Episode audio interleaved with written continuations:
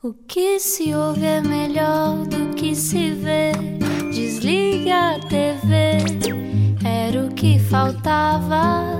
A vida acontece quando anoitecer, era o que faltava. Juntos eu e você. Sempre juntos na Rádio Comercial. Muito boa noite. Obrigado por estar no Era o que Faltava. E num dia difícil como este, o Era o que Faltava não podia deixar de refletir sobre aquilo que está a acontecer à nossa volta. E por isso mesmo, Ana, vou-te pedir para introduzirmos não o nosso convidado de hoje, não só o nosso convidado de hoje, mas os nossos convidados de hoje. O mundo acordou mais cinzento, de cinza, de pólvora e de tristeza. No dia em que rebentou uma guerra às portas da Europa, com uma invasão russa à Ucrânia, conversamos com Pavlo Sadoka, presidente da Associação de Ucranianos em Portugal, e hoje com a ajuda do diretor de informação da Média Capital Rádios, o Nuno Castilho de Matos. Bem-vindos aos dois. Obrigada por estarem cá neste dia tão triste para toda a gente. Estamos de coração apertado.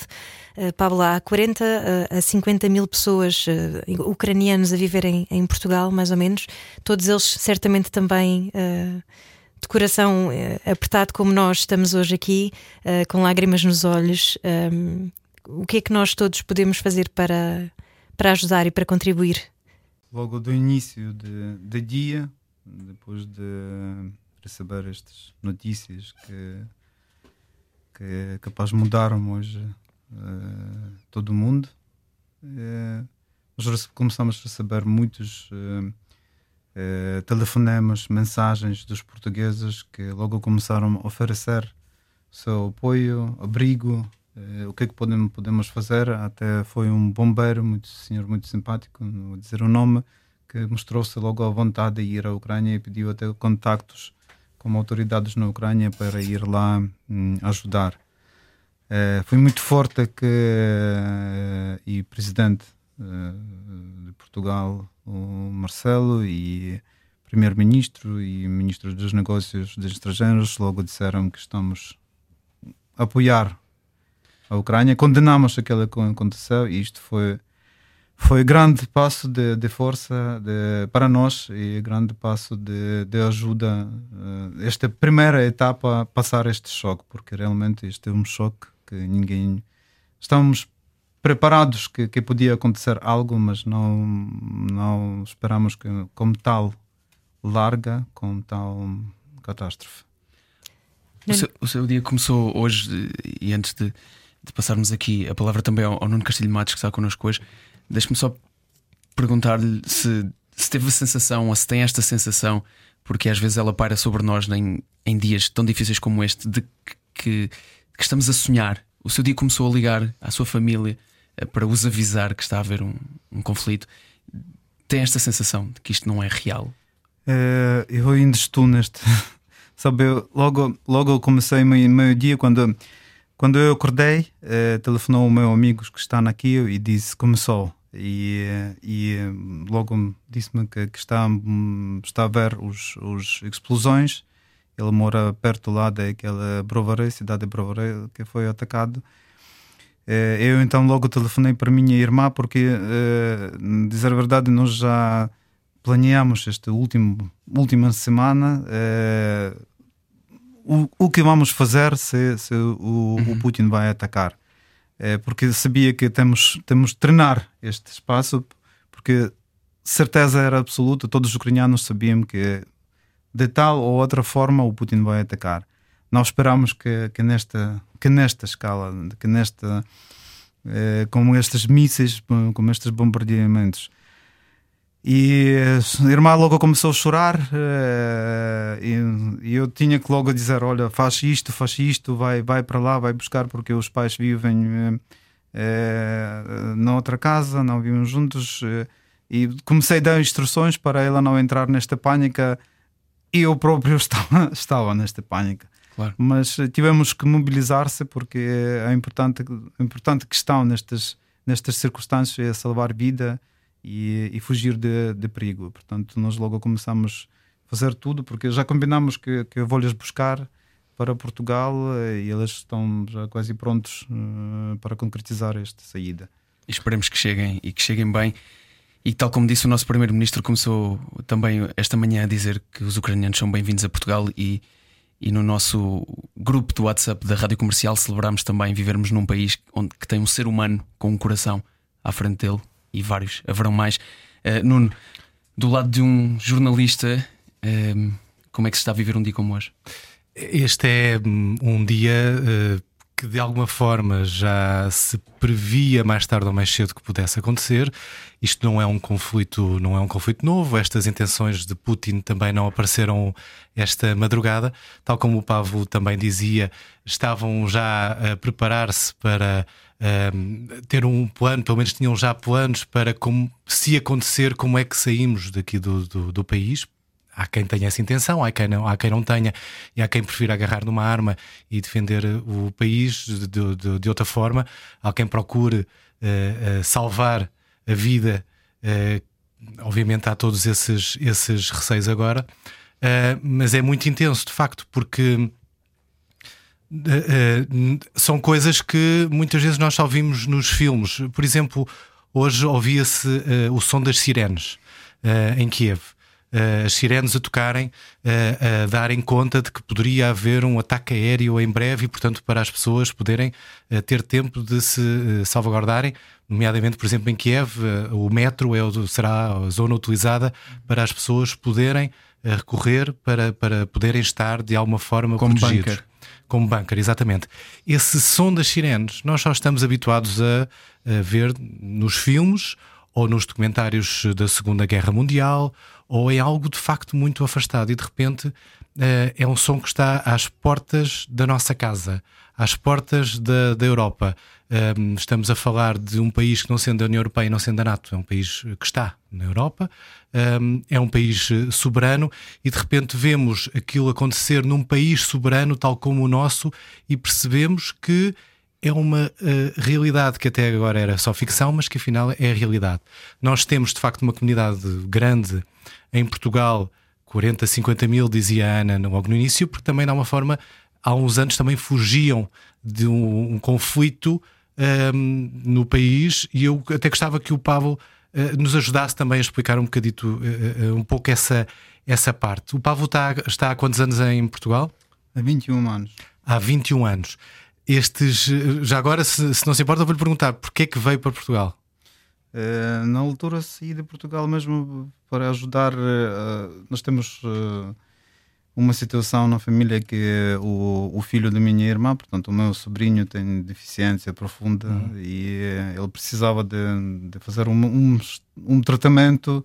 E naquela altura, quando eu saí da Ucrânia, a Ucrânia estava, tinha económica em baixo e, e não conseguia-se ganhar tal, tal dinheiro. Por isso, fui a Portugal só para ganhar este dinheiro e depois regressar. Uh, o, Pavo, fiquei.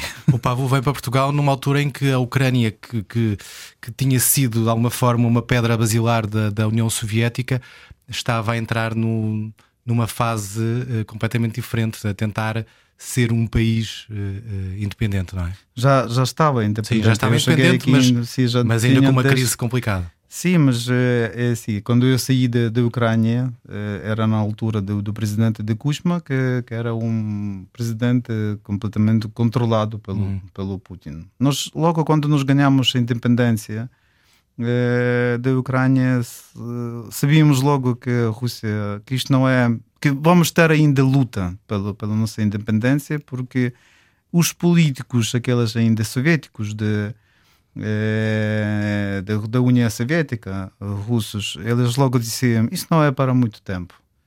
Um dia vocês regressam. Eles avisaram logo. Por isso, nós, nós sabíamos que, que, que de tal ou outra maneira a Rússia vai tentar é, a regresso da Ucrânia a, a seu alcance, ao seu controle.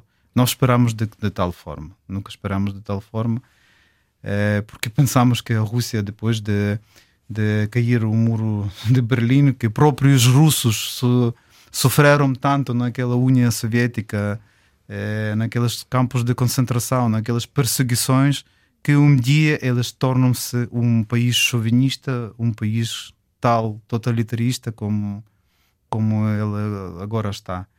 E eh, sempre tentamos eh, tentamos, vários governos da Ucrânia, percebendo isto, tentaram logo do início que, país, que a Ucrânia torna-se país de NATO para ter esta proteção eh, contra, contra possível agressão russa.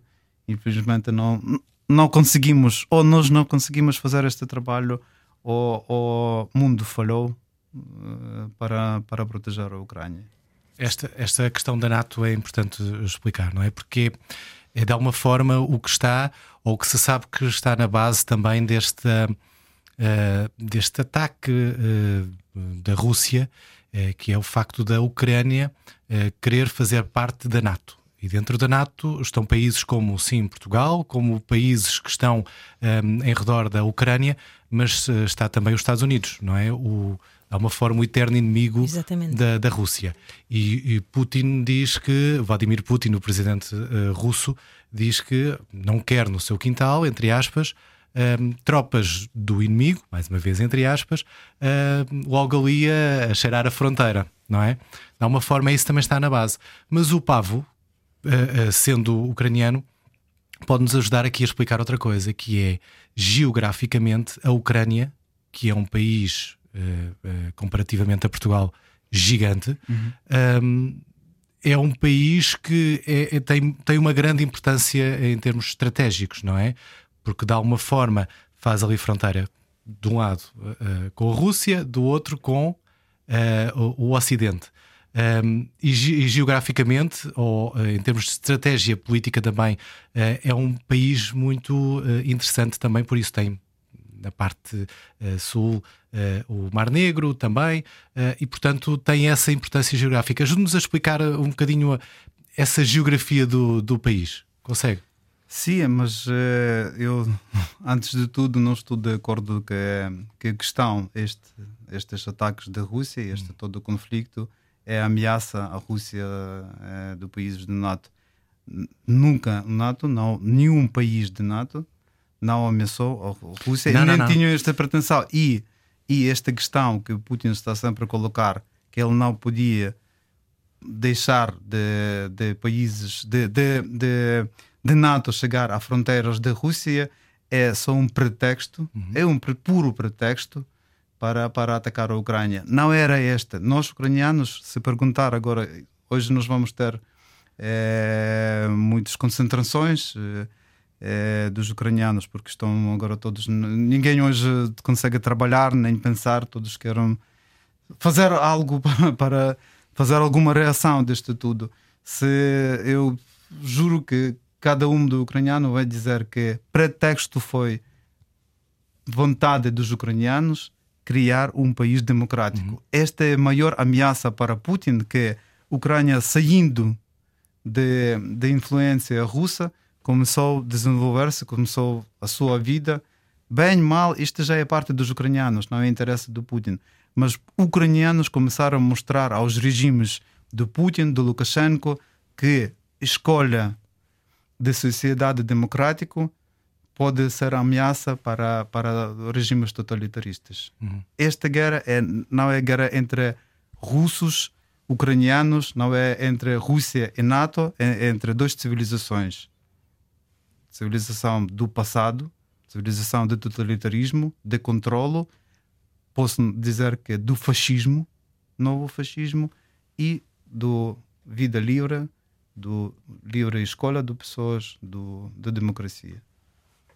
Uh, há também uma questão uh, interessante. Na semana passada estivemos, tivemos cá o José Milhazes, jornalista que viveu 38 anos na Rússia e que conhece bem de perto a realidade russa. Ele, aliás, diz que nos últimos anos a Rússia está cada vez mais irrespirável, precisamente devido a essa opressão. Uh, mas ele fala também numa questão que tem a ver com a Rússia ser vários países e a própria Ucrânia ser vários países. É um, é um país muito grande, como disse o Nuno, é do tamanho da França e da Alemanha juntas, praticamente. E por isso há muitos povos povos e há muitas questões separatistas ligadas pelo meio, não é? Eles refugiaram-se também nesse argumento da questão de haver zonas da Ucrânia que se sentem mais russas e que estavam a tentar defender. E esse também foi um argumento que eles usaram para depois uh, invadir. Mas o que é certo é que de repente há há um, uma invasão de, de, um país, não é? E não estão só a ir para, para as zonas separatistas, eles estão a, a atacar de todos os pontos uh, do país. Um, e, a, e, a, não permitir as fugas, a, a bombardear aeroportos, por exemplo que é o que se faz normalmente numa guerra, não é? Mas, mas ainda assim um, há, há, também um discurso uh, que, que, é um bocadinho pernicioso, porque ainda esta manhã na BBC, por exemplo, uh, havia uh, jornalistas russos em direto que diziam que a mensagem que é passada para as, televisões russas é que de facto eles são as vítimas, porque eles estão encurralados pela NATO e que um, na verdade eles estão a, defender-se perante uma possível agressão. Há sempre questões muito dúbias, não é? Mas ainda assim. É um bocadinho estranho quando o Putin diz que está a tentar desnazificar, não é? É uma palavra muito forte quando ele diz que foi forçado a invadir a Ucrânia. Há uma deturpação aqui, há, há um, empula, um empolamento de, de, de, de, técnicas de propaganda, não é? De, de, coisas assustadoras. E é uma tentativa de levar a lembrar-te da Segunda Guerra Mundial uh, e do fascismo, do nazismo, portanto, é, é vai tentar uh, que a parte, a tua parte emocional te leve a lembrar desse, dessas circunstâncias. Como é óbvio, isto é propaganda contra propaganda e, portanto, eh, nada terá a ver com a realidade de facto, porque a questão de extrema-direita existe eh, na Ucrânia como existe nos outros países eh, da, da Europa. Portanto, não é de todo um argumento racional para, para justificar o que quer que seja. Aliás, estamos aqui a falar de uma questão que não é de todo justificável, não é? Portanto, é impossível. A, lei de alguém que uh, defende a liberdade e, e, que defende os direitos universais e, que, e tudo mais, é impossível defenderes uma ação destas. Claro, é uma violação do direito internacional, obviamente. Obviamente. Mas uh, voltando à, à, sua história, Pablo, um, começamos esta, esta conversa por perguntar de que maneira é que nós portugueses podemos ajudar? E sabemos que António Costa uh, facilita uh, a passagem de vistos na Embaixada da Ucrânia para quem precisar de vir para Portugal. Nesta altura, eu calculo que esteja a receber centenas de pedidos Exato, de ajuda. Um, há alguma coisa que possa ser agilizada de alguma maneira pela sociedade? Uh, sim, mas eu gostaria só de voltar hum. um bocadinho daquele assunto que nós agora claro, acabaram claro de dizer para explicar a, a, a, a no, nosso, o meu ponto de vista desta situação. É que não estou de acordo com, com aquela está. Eu vi muitos. Uh, intervenções do José Milhazes e, como disse, ele vivia na Rússia, não vivia na Ucrânia. Uhum. Eu vivia na Ucrânia, eu posso dizer uh, a minha verdade sobre esta situação. Uh, a minha avó é daquela zona do leste, do Dnipro, que é perto de Donetsk. Ela, como criança, sobreviveu o Golodomor, grande fome. Ela viu, ela, eu, eu, lembro quando já comecei a crescer, a minha mãe começou a contar esta história, porque os pais não esconderam a história da verdade da nossa história da Ucrânia, e ela dizia que a avó toda a vida viveu com aquela imagem que ela viu como terra mexia-se, que, que foram sepultadas. Ela, como criança, fugia de lá e viu que, terra, que os corpos vivos, pessoas vivos e como corpos foram num sepultados numa, num túmulo juntos e, e ela viu esta, esta aurora e isto ficou trauma para, para, toda, para toda a vida. Voltando da questão de, destes movimentos eh, nacionalismo e, eh, e diferenças eh, religiosos, linguísticos na, na Ucrânia. Eu nasci na, ainda quando a Ucrânia era União Soviética eu lembro que sempre estava perseguição de, de língua ucraniana, de tudo que era ucraniano. Por exemplo, entrar na universidade e falar ucraniano era óbvio que tu não terminas curso. Entrar no trabalho qualquer e não ser comunista era óbvio que tu que tu não, não acabas mal. Falar sobre a Ucrânia, falar sobre bandeira da Ucrânia, sobre a história, era garantido o caminho à, à prisão. Mesmo assim, com estas perseguições dos ucranianos, de tudo o que era ucraniano, mesmo assim não havia não havia aquele sentimento de ódio entre pessoas que viviam no leste, pessoas que viviam no, no ocidente. era discussões, mas não chegava nunca a, a, uma só discussão na sociedade, a uma conversa. E todos estes momentos, quando falam que afinal estas pessoas eh, no Donbass sentiam-se ameaçadas, que pessoas na Crimeia que com eh, armas apontadas fizeram um referendo e juntaram-se, escolheram a Rússia, isso não, não passa além do mito, porque em 2014 depois da revolução de dignidade, o que passou as pessoas, eh, o que os ucranianos passaram naqueles três meses de inverno e inferno, depois de morrer estes 100 ucranianos na praça de Maidan, depois de anexação de Crimeia, depois de matar, começar a matar centenas de ucranianos no Donetsk e Lugansk, os primeiros eleições ao parlamento mostraram que partidos de direita tinham 2%. É menos do que em Portugal uhum. nas últimas eleições, país democrático. Pai, escolha, escolha dos ucranianos mostra diferentes coisas que, que falam que havia extrema, claro que havia, que em todos os países a extrema direita, a extrema esquerda, tudo há. A Ucrânia é um país livre e, e, e ainda bem que há. Uhum. Estas, estas uh, histórias que, por exemplo, sobre, sobre Batalhão Azov, que dizem que, que são neonazis e tudo. Se não o batalhão nazão, eu não estou a defender a ideologia delas, mas se não estes rapazes com sentimento de podem chamar nacionalismo, eu posso chamar patriotismo, se eles primeiros não ficaram como, como uma barreira viva entre Rússia e Ucrânia, já não tivemos Mariupol, já não tivemos Odessa, já não tivemos muitas cidades. E eu acho bem que, que havia estes jovens que que, que deram sua vida, porque morreram, como sabemos, já 14 mil desde o início da guerra, as pessoas, e, e, e eu acho que, que, isso não é neonazismo e não é nacionalismo, é, é defender a vida, é defender a sua pátria. Agora, se há questão, por exemplo, religiosa, um conflito religioso, e em Portugal não há guerra não há conflito entre, entre católicos e, e laicos, não há discussão, mas isso chega para, para matar alguém? Não. E na Ucrânia também nunca chegou. Não há factos deste.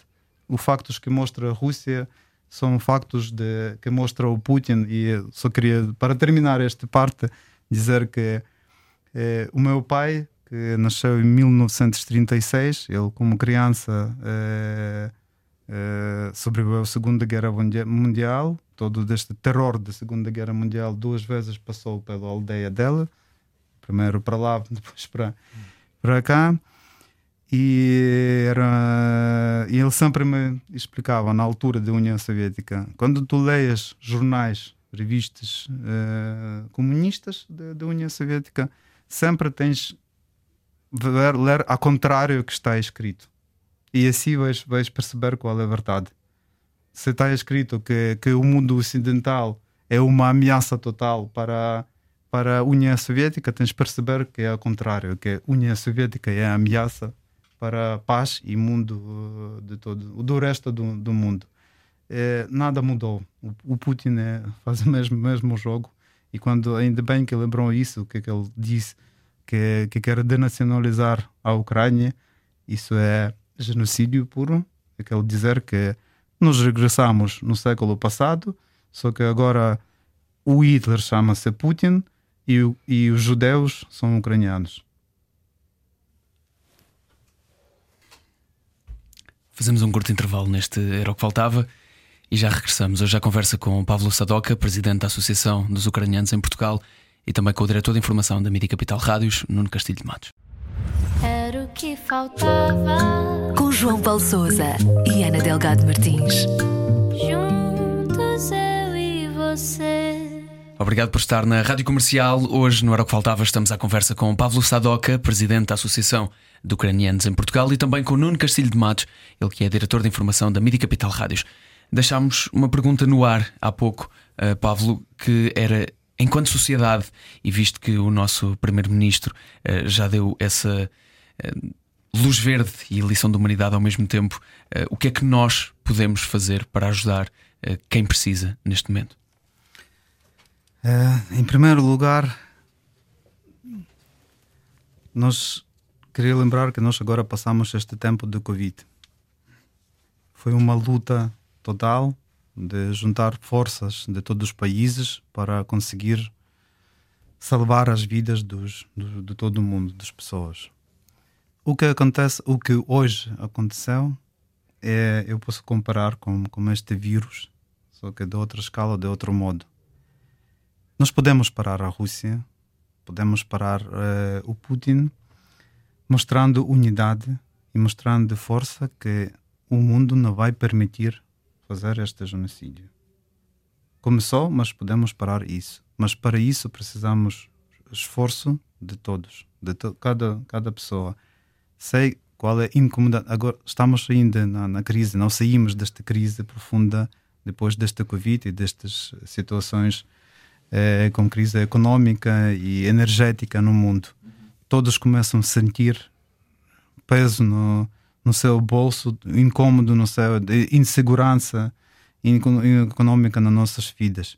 Mas queria perguntar também aos portugueses, eu sei, sei a resposta dos muitos, mas também uh, através do seu rádio, queria perguntar o que é que é, então mais vale nosso bem e segurança econômica ou, ou vida uh, dos ucranianos, de qualquer outras pessoas. Seres humanos.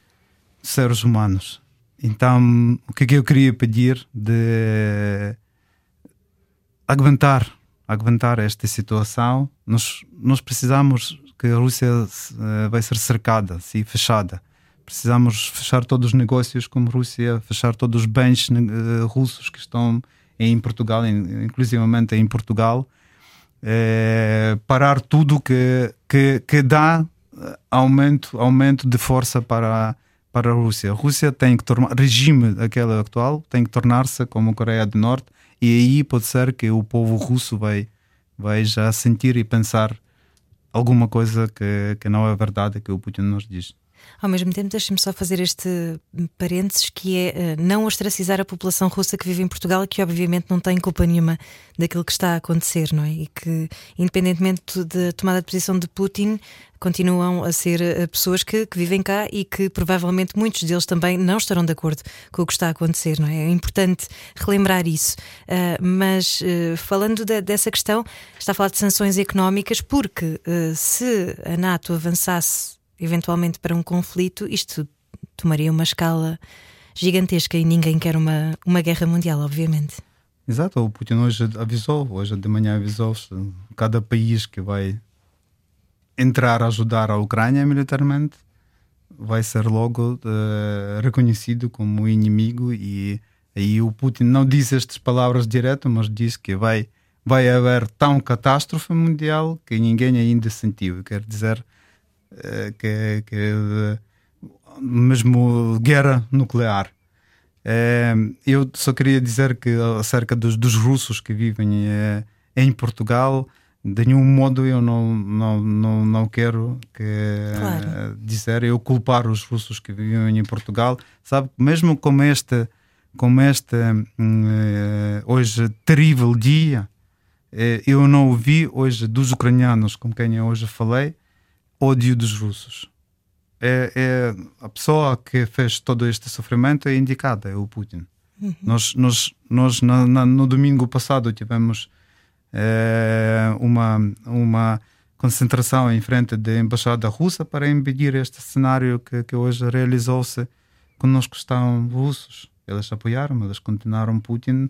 Nós, nós dissemos sim, nós estamos juntos, e ucranianos e russos. Eu acredito que na Rússia, eu sei, não acredito, eu sei que na própria Rússia há muitas pessoas que, que hoje vão sair capazes para a rua com, com, com, com muita eh, sabe, insegurança, porque já este todo o período quando o Putin começou a ameaçar a, a todo mundo, a Ucrânia e todo mundo uh, destas, destas agressões que foram hoje realizados muitos russos uh, poetas, cantoras começaram a dizer não, não, Putin, não, não queremos guerra com a Ucrânia.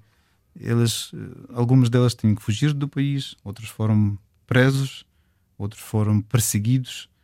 Uh, isto não é guerra entre russos e ucranianos. É, como eu disse no início, é guerra entre totalitarismo e democracia. E acredito que, que russos, vindo este terror que agora, horror que agora aconteceu na Ucrânia, vão começar também a acordar. Eu, eu muito acredito nisso. Quais é que acha que são as intenções de Putin com esta invasão? Acha que é o início de algo maior ou acha que pretendem indexar a, a Ucrânia? Eu, durante estas três últimas semanas, esta pergunta foi feita para todos os níveis de sociedade em Portugal, entre os especialistas de, de política até os políticos, economistas e todos. E todos começaram sempre a resposta: ninguém sabe o que está na cabeça do Putin. E, e esta, capaz, é uma resposta muito certa, porque daquela que mostra propaganda e daquela informação que nós recebemos do, dos uh, especialistas, uh, de, de analistas de, de, política, dos assuntos militares, que Putin quer, uh, o plano dela é desarmar, como ele diz, a Ucrânia eh, e mudar governo controlado controlado pelo pelo pela Rússia. E aí ele, ele quer, no fim ele quer que todo o povo ucraniano vai render-se mas também temos outros eh, danos por exemplo divulgados pelos serviços britânicos que já há listas na Ucrânia de pessoas que vão logo à prisão não sei eliminados perseguidos. Portanto, isto tudo mostra que, que, que, a intenção do Putin não é só entrar lá na Donbass, fazer a pequena guerra e tomar aquela, eh, digamos, se legalizar aquelas eh, duas províncias, Donetsk e Lugansk. A intenção do Putin é destruir toda a Ucrânia, tomar de, de, de controle sobre, sobre toda a Ucrânia. Esta, esta opção mais fácil. Eh, opção B, pior cenário, é que Putin completamente deixou de juízo e declarou hoje guerra contra todo mundo. Obrigado, Pablo. Nuno, se calhar perguntava-te eh, a ti também, que tens acompanhado ao longo de todo este dia aquilo que está a acontecer, para além do óbvio que são as pessoas e, acima de tudo, as pessoas e de, de tudo de mau que pode haver em relação a qualquer ataque que envolva pessoas. E obrigado, Pablo, Pablo por nos relembrar que uh, o ódio não resolve uh, rigorosamente nada. Um, mas ainda assim há outras consequências. Começam-se a falar de outras consequências. Uh, isso tem, tem sido um dos temas centrais no mundo inteiro também. O que é que vai acontecer por causa desta guerra? São consequências que nós já ouvimos há algum tempo, não é? Esta este conflito verbal, de alguma forma, já vem de há bastante tempo. Uh, e esta discussão sobre o que é que Vladimir Putin vai uh, ou não fazer, o Vladimir Putin, de alguma forma, ia dando alguns sinais de que queria tomar conta disto tudo, na prática, não é? isto tem, obviamente, Uh, consequências duras também para o nosso país pequenino aqui plantado uh, junto, junto ao mar. Tem consequências para todo o mundo. Uh, desde logo, por exemplo, no caso da Europa, o gás natural, não é?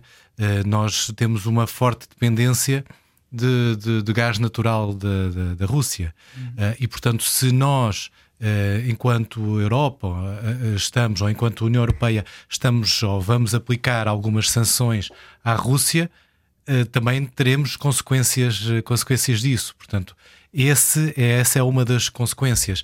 Depois, o facto da Rússia fazer, de alguma forma, a fronteira depois para a Ásia e, portanto, fechar-nos ali, de alguma forma, essa porta também da Ásia. Portanto, são consequências que nós uh, uh, se já começamos a sentir há algum tempo, uh, nomeadamente a questão do, do gás e dessa dependência, vamos sentir outras mais daqui para a frente. Será um conflito que, como o Pavlo dizia, isto não é um conflito entre a Rússia e a Ucrânia. Isto é um conflito que vai muito mais para além disso. Um conflito, nem, nem sei se sei de chamar conflito, porque há uma invasão, portanto, há um invasor e o outro está, de alguma forma, a tentar se defender porque é um país soberano e tem esse, tem esse direito. Portanto, não há ainda aquilo que podemos chamar um, um conflito. Um, e, portanto, essas consequências nós vamos sentir, sim, vamos sentir. Se nós já estávamos numa crise, numa crise eh, entrar numa situação complicada com a questão da inflação, por exemplo, com a questão da falta de matéria-prima, porque passámos dois anos em pandemia e, portanto, já estávamos a sofrer uh, bastante esse, esse fardo.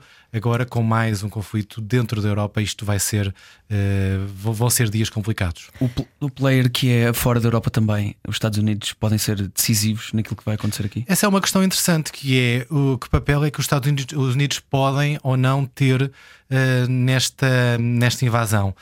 porque se por um lado os Estados Unidos fazem parte da NATO, uh, não podem entrar na, na, Ucrânia e fornecer armamento, porque uh, ou não, não, fornecer armamento essa é sempre uma questão dúvida, porque o armamento vem sempre, depois vamos descobrir, de países que uh, seriam mais ou menos óbvios.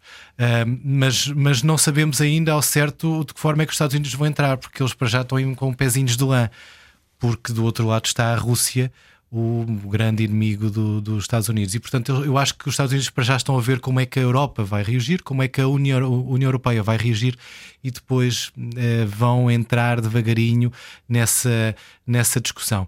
Para já, deixa-me só dar nota de uma coisa: a questão dos. Eh, da, da, crise migratória, que eu acho que é um perigo também que nós uh, uh, vivemos nesta altura, porque hum, se a situação se, se agravar, uh, vai ser, vai haver, vai, vai existir um, uma grande crise migratória, mais uma dentro da Europa. E a União Europeia, uh, a Presidente da Comissão Europeia já, já disse também ao final da manhã que a União Europeia está disponível para receber todos os ucranianos que assim o entenderem. É um, há um número ilimitado de que é possível de nós recebermos e iremos receber e iremos dar apoio, iremos, quando eu digo iremos, a União Europeia, iremos dar apoio financeiro para a Ucrânia um, para se socorrer também um, dessa situação. Portanto, a União Europeia está de portas abertas para a Ucrânia para receber um, as pessoas que possam querer fugir e procurar uh, outro caminho. Depois, para além disso, já assinalou várias sanções financeiras, tecnológicas, dizia hoje van der Leyen, van der Leyen que iria fechar a exportação de tecnologia para a Rússia, porque a Rússia também precisava dessa tecnologia para avançar e iria eh, criar problemas nos mercados financeiros da, da Rússia. A questão é uh, até onde é que nós poderemos ou não poderemos ir, porque eu acho que Putin já tem isto tudo pensado e, portanto, ele, ele está neste momento um passo, ou dois, ou três à frente de todos nós. E numa altura em que o petróleo, os preços do petróleo também dispararam, obviamente, também, as bolsas sim. começam a afundar. Bol a bolsa russa, então, hoje foi uh, quase que desapareceu, não é? O Pablo. Uh, há pouco falávamos da questão de de, de repente surgirem vários eh, pedidos de, de, de familiares na Ucrânia, a questão do. O Pablo deu, deu o exemplo também de familiares. De facto, tem havido esse. Um, há, há, muitas pessoas a quererem sair do, do, do país e a procurarem um, um, refúgio como, como Portugal? É, isso não, digamos assim, isso é nossa responsabilidade. Quem começou, digamos assim, logo ter contactos com familiares, somos nós aqui que vivemos cá em Portugal. Percebemos o perigo que é por exemplo, eu tive muitas dificuldades conversar com o meu pai para, para ele decidir ir. Ele disse, ele, quando nós começamos ainda no, na semana passada planear tudo isso, porque percebemos que, que isso pode acontecer, é, o meu pai disse: Não, eu vou, deixa-me aqui, eu vou morar. É a minha terra onde é que eu nasci, aqui eu vou morar, lá do nenhum. Só depois de muitas conversas consegui dizer: Não, temos, temos no, no estado de guerra, pessoas eh, com limitada eh, movimentação, com deficiência, eh, são pessoas que não ajudam, mas também dificultam defender o país. Mas eh, de todos os contactos que nós temos, temos contactos com ucranianos que estão no, nos várias cidades e, e, estão a defender agora no nosso país. Pessoas ucranianas estão completamente decididos eh, não sair e, e, defender o seu país. E isso nós não temos escolha. Nós, como, como eu falei no início, tornamos povo inimigo propriamente para pessoalmente para, para Putin e eu acho que na mente, quando perguntaram também o que Putin manda na mente, eu acredito que na mente ele tem, tem pensamento só quando elimina o último ucraniano, assim vou descansar. É, nós percebemos isso muito real e, e, e, e, tropas ucranianas não são tropas neste momento como eram no 2014, quando a Ucrânia estava quase toda destruída. É, agora são fortes, são motivados e, e nós acreditamos se entrar nas redes, nas redes sociais, nos grupos uh, ucranianos, lá não somos, não é choro, não é pânico, lá é nós vencemos, nós salvamos vida de nossos compatriotas, nós salvamos nossa Ucrânia. É, é esta nossa convicção e, uh, e nós vencemos. A família humana deve estar unida nesta altura e por isso mesmo a nossa solidariedade sempre para, para que termine uh, qualquer tipo de violência e, e, para que a paz perdure. E se calhar, rapazes, não sei o que é que vocês acham, mas uh, eu propunha terminarmos esta conversa e agradecendo já ao Pablo por esta conversa, uh, mas propunha terminarmos com uma canção do Sting, uma canção que foi um clássico da Guerra Fria, que se chama If the Russians Love Their Children Too, uh, e que atentem à letra, porque tem mensagens importantíssimas, embora ainda já, já um bocadinho datadas, que falam da, da bomba atómica e etc. E que esperemos que não, não sejam de facto uma realidade nos dias Sim. de hoje, mas. Uh... Já achámos uh, isso muito mais distante. Sim, mas, mas é, é essa a mensagem, boa, não é? Uma boa solução uh, terminarmos com um bocadinho de amor num programa onde falamos, na verdade, tão pouco dele e precisamos tanto dele. Obrigado, Pablo.